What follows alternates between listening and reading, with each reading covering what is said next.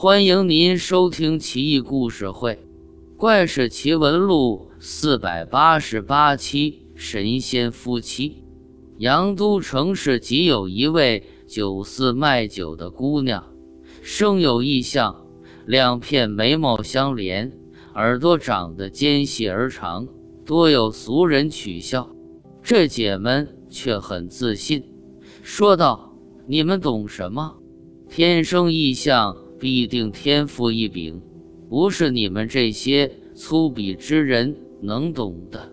当时邺城有位高士隐居在黑山，采松子、茯苓为食，据说已经好几百岁，人们都不知道他的姓名，因其长期一头牛犊子，往来山野市井之间，人们就称他为犊子仙人。仙人相貌多变，时老时少，时美时丑，嬉笑怒骂，状若癫狂，市井之人避之不及。唯独酒家女喜欢他，常送他酒喝。仙人称其为绝代佳人，酒家女称其为最帅犀利哥。真是萝卜白菜各有所爱，王八瞅绿豆。对上眼了，一来二去，二人缘定终身，结为伴侣。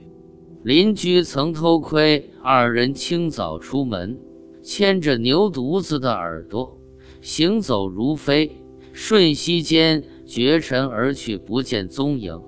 酒家女还从山中带回仙桃给邻居们吃，味道甘美，异香扑面，令人回味无穷。吃了这桃子后，百病不生，百毒不侵，人人称羡。后来，这对神仙眷侣离开阳都，不知所踪。几十年后，有人在潘山下见他们在卖桃子，容貌一如往昔。再往后，就再也没有关于他们的消息。